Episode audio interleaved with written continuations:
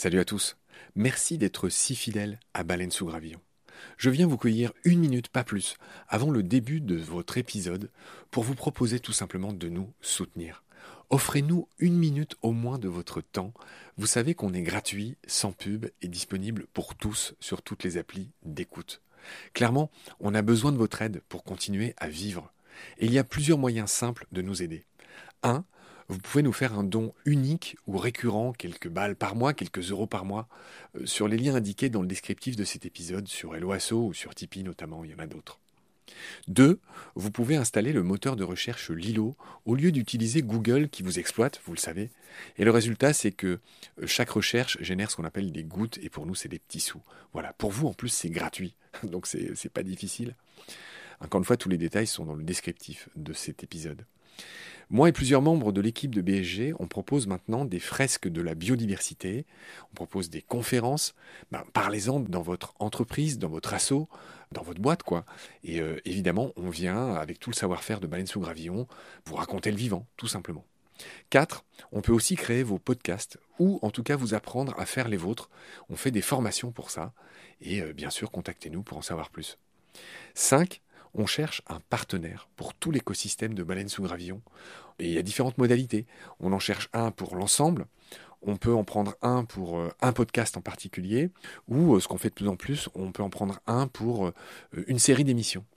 Évidemment, euh, c'est négatif, c'est moins cher à chaque fois. Moins bon marché, j'ai envie de dire, parce qu'on n'est pas si cher. Donc euh, voilà, vous pouvez devenir coproducteur de ce qu'on fait. En tout cas, ben, voilà, prenez conscience que ce qu'on fait est certes gratuit, mais on a besoin de vous pour continuer à exister. Moi, ça fait trois ans que je fais ça sur mes fonds, et là, ben, évidemment, je suis obligé de, faire autre chose hein, pour euh, vivre, sachant que France Culture ne suffit pas à me faire vivre. Voilà. Pour nous joindre, c'est simple, contact at baleinesougravillon.com. Tous les détails sont dans le descriptif de l'épisode. Je vous laisse maintenant retrouver l'épisode du jour. Je vous dis merci, salut, à bientôt.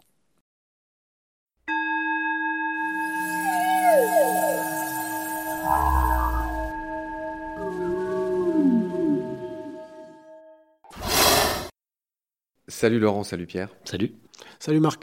Ravi de vous retrouver. On est toujours chez vous à Andromède. Le temps est magnifique. On est à Carnon, pas loin de Montpellier, et on parle de la posidonie, qui est cette incroyable plante. Est-ce que tu peux nous rappeler dans quel département on se trouve à Montpellier? Oui, tu fais bien, tu fais bien. C'est non, c'est bien, c'est bien. On, nous sommes dans l'Hérault. Bien. Pour ceux qui n'auraient pas écouté l'épisode précédent, j'ai commis l'hérésie de penser et de dire que c'était dans le Var. Et je prie à tous les Varois de m'excuser et tous les Héroltais, je sais pas si c'est comme ça qu'on dit, de m'excuser aussi. Ah, vous savez pas comment on dit les habitants de l'Hérault, au passage.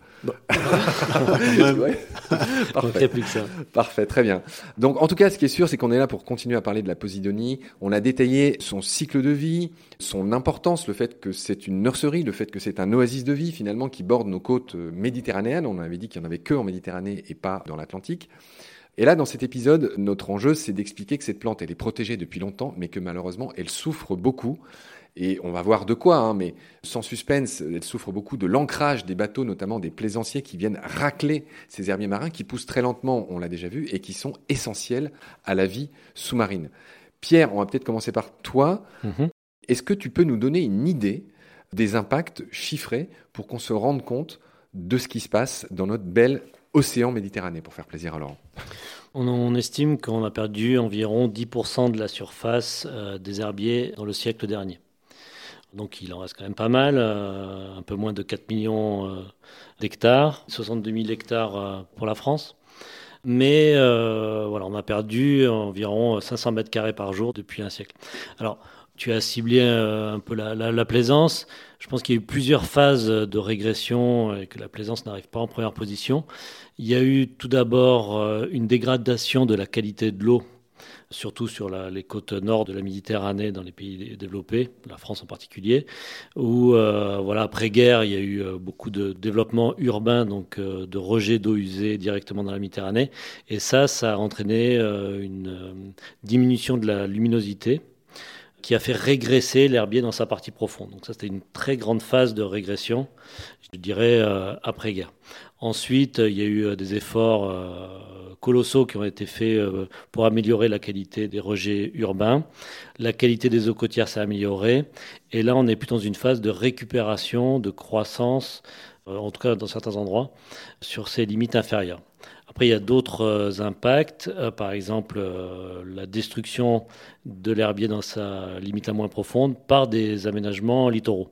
Les ports, par exemple, toute la période de construction des ports a empiété sur l'herbier, donc ça, ça a été des centaines, des milliers de mètres carrés d'herbier perdus. Et puis, euh, plus récemment, je dirais dans les 15 dernières années, il y a eu l'impact justement du mouillage. Et cet impact du mouillage, il est euh, exponentiel avec la taille du bateau, en fait.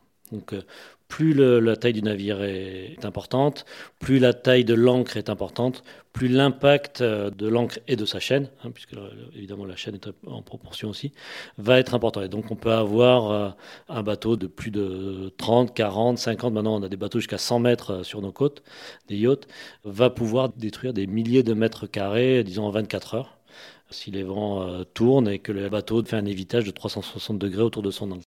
D'accord. Tu as dit que c'était exponentiel par rapport à la taille du bateau. C'est-à-dire que plus l'encre est énorme, plus les tranchées sont terrifiantes et moins euh, les posidonies Il faut bien aussi imaginer qu'il y a, l'encre qui a son impact direct, mais il y a ce que, imaginez la chaîne de l'encre qui est posée sur le fond, sur parfois deux fois, trois fois la longueur du bateau.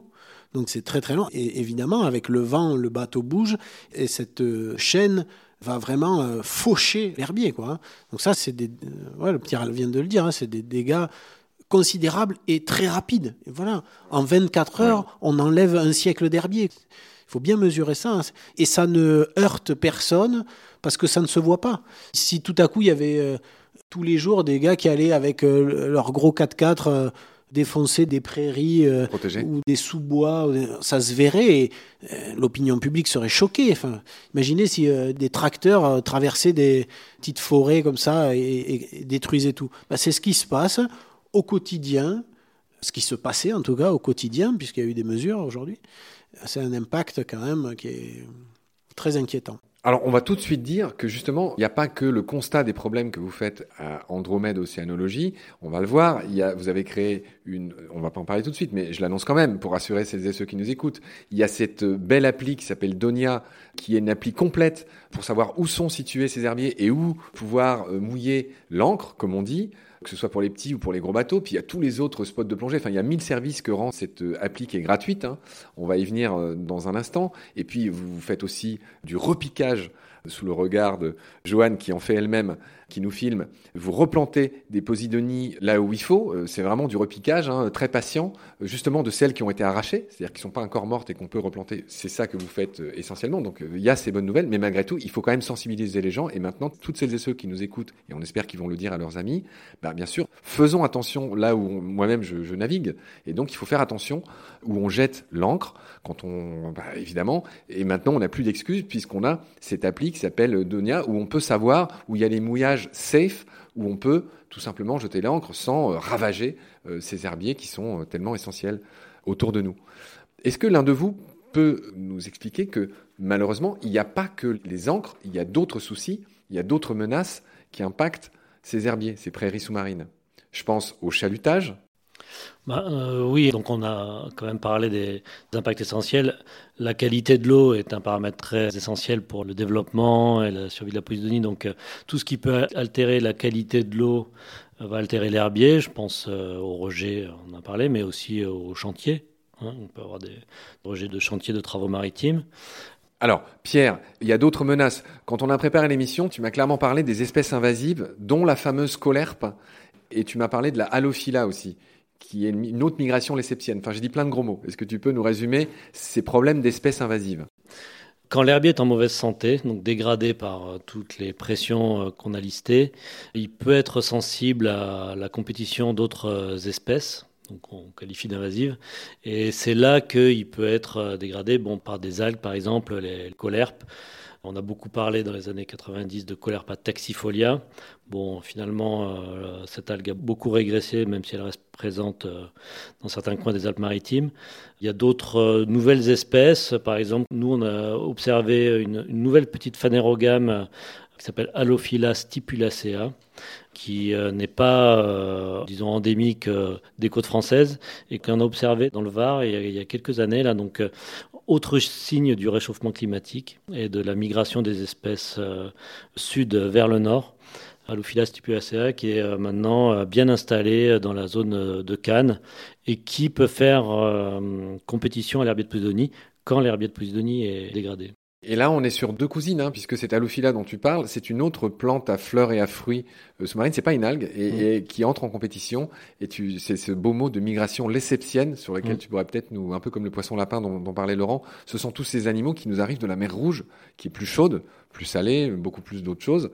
Tu nous résumes d'où vient ce nom, lesseptienne bah, c'est du nom de Ferdinand Lesseps qui a fait le, donc, le canal de Suez. Avec ses petits bras. Et, oui, et, en même temps qui a fait euh, un passage euh, fantastique pour les espèces de mer Rouge vers la Méditerranée.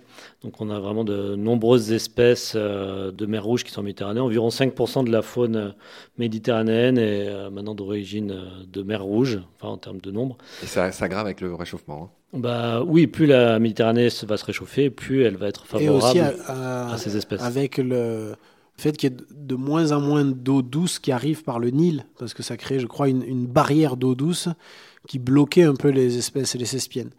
Parce que finalement, le canal de Suez, ça date pas d'hier. Mais euh, voilà, une fois qu'on rajoute du réchauffement climatique et moins d'apport d'eau douce, eh ben là, ça y est, c'est la, la porte est définitivement ouverte là. C'est bien compris.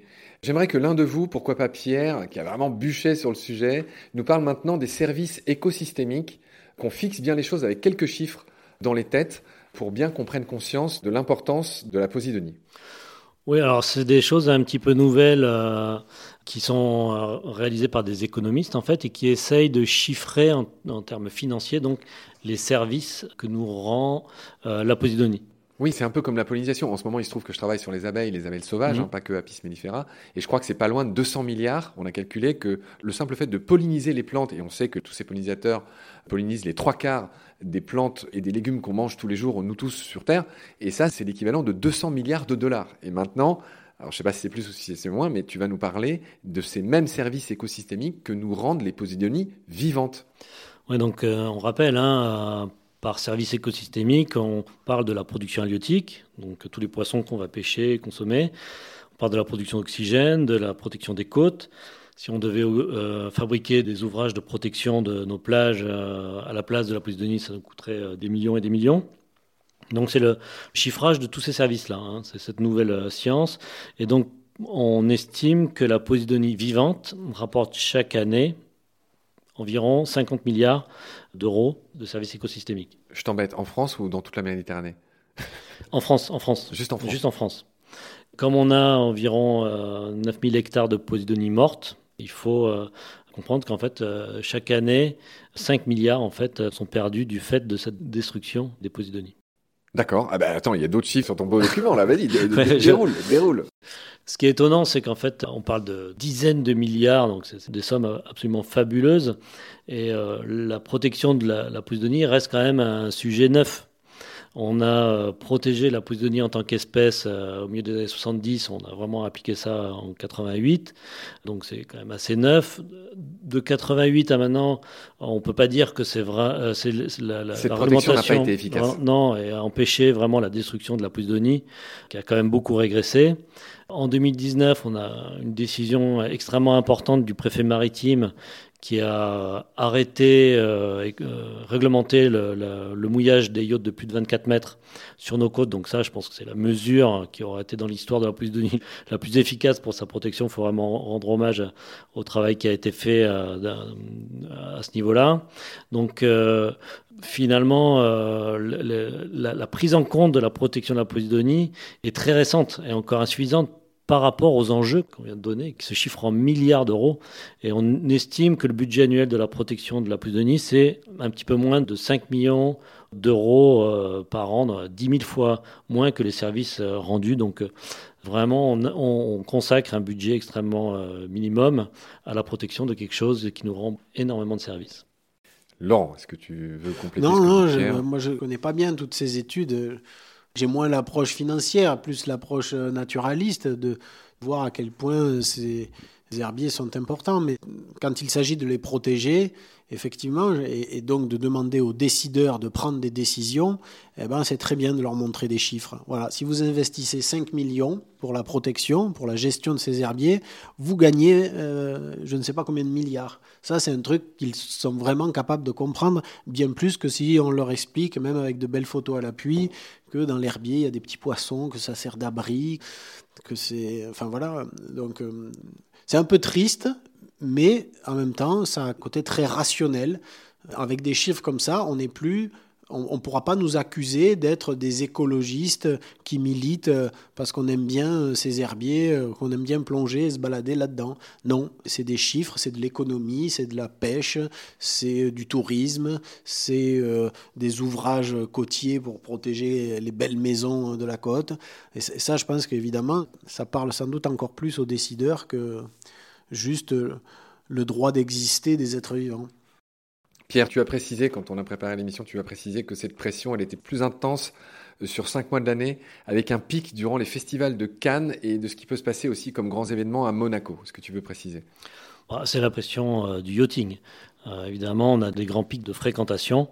Donc, sans surprise, le festival de Cannes, le Yacht Show de Monaco, le Grand Prix de Monaco sont des événements effectivement majeur qui amène une clientèle fortunée et donc tous les yachts euh, en Méditerranée. Alors, il euh, faut euh, se réjouir d'avoir des événements comme ça, mais il faut pouvoir les gérer. Si c'est attirer cette clientèle et dégrader, détruire notre patrimoine naturel, il y a un souci. Donc, il faut pas stigmatiser. Les riches, En tout cas, ces grands événements, je veux dire, le Festival de Cannes, c'est quand même quelque chose, un événement important. Euh, personne ne voudrait s'en passer, mais en tout cas, nous, notre travail quotidien, euh, peut-être euh, un peu dans l'ombre, c'est d'essayer de trouver des solutions pour faire que la fréquentation de la clientèle à ce moment-là, elle soit sans impact sur l'environnement. Oui, et ça, ça passe par les. Il y a déjà des solutions. C'est-à-dire, les yachts, ils n'ont plus le droit de mouiller. Rappelle-nous ce que tu disais tout à l'heure. Les yachts, ils n'ont plus le droit de mouiller.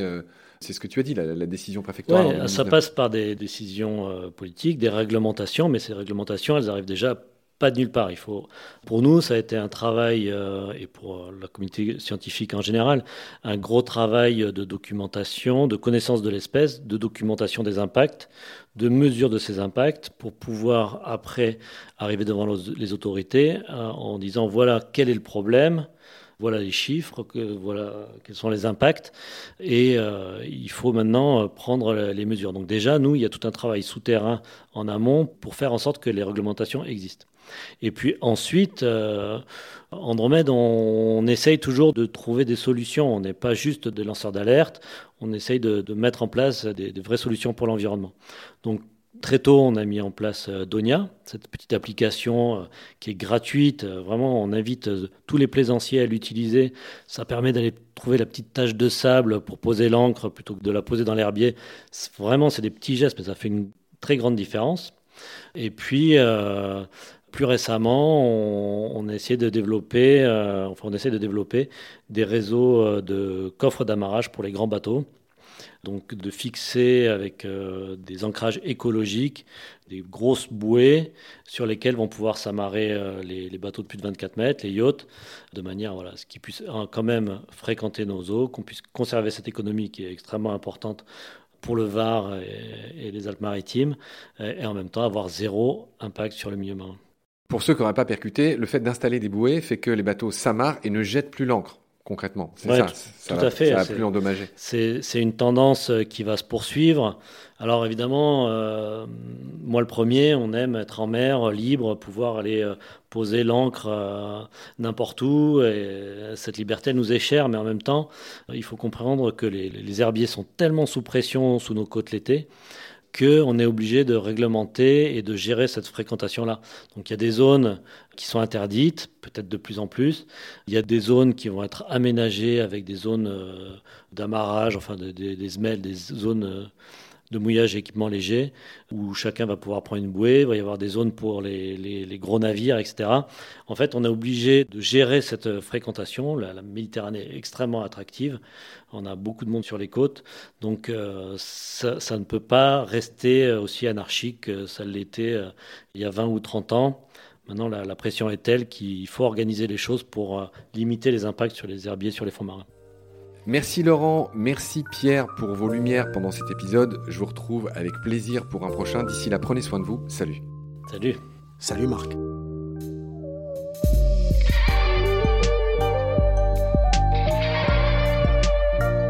C'est la fin de cet épisode. Merci de l'avoir suivi. Pour continuer, nous avons besoin de votre soutien. Et vous pouvez nous aider simplement, en quelques clics et gratuitement. Il suffit par exemple d'utiliser le moteur de recherche solidaire Lilo. Ainsi, chacune de vos recherches sur Internet générera des gouttes qui seront reversées au projet de votre choix, comme Baleine sous gravillon par exemple.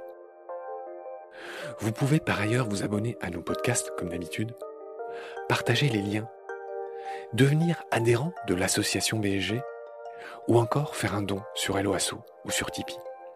Grand merci par avance. Je remercie tous mes équipiers pour leur aide précieuse. Je vous retrouve bientôt pour de nouveaux épisodes. Et d'ici là, prenez soin de vous et de ce qu'il y a autour de vous. Merci. À bientôt.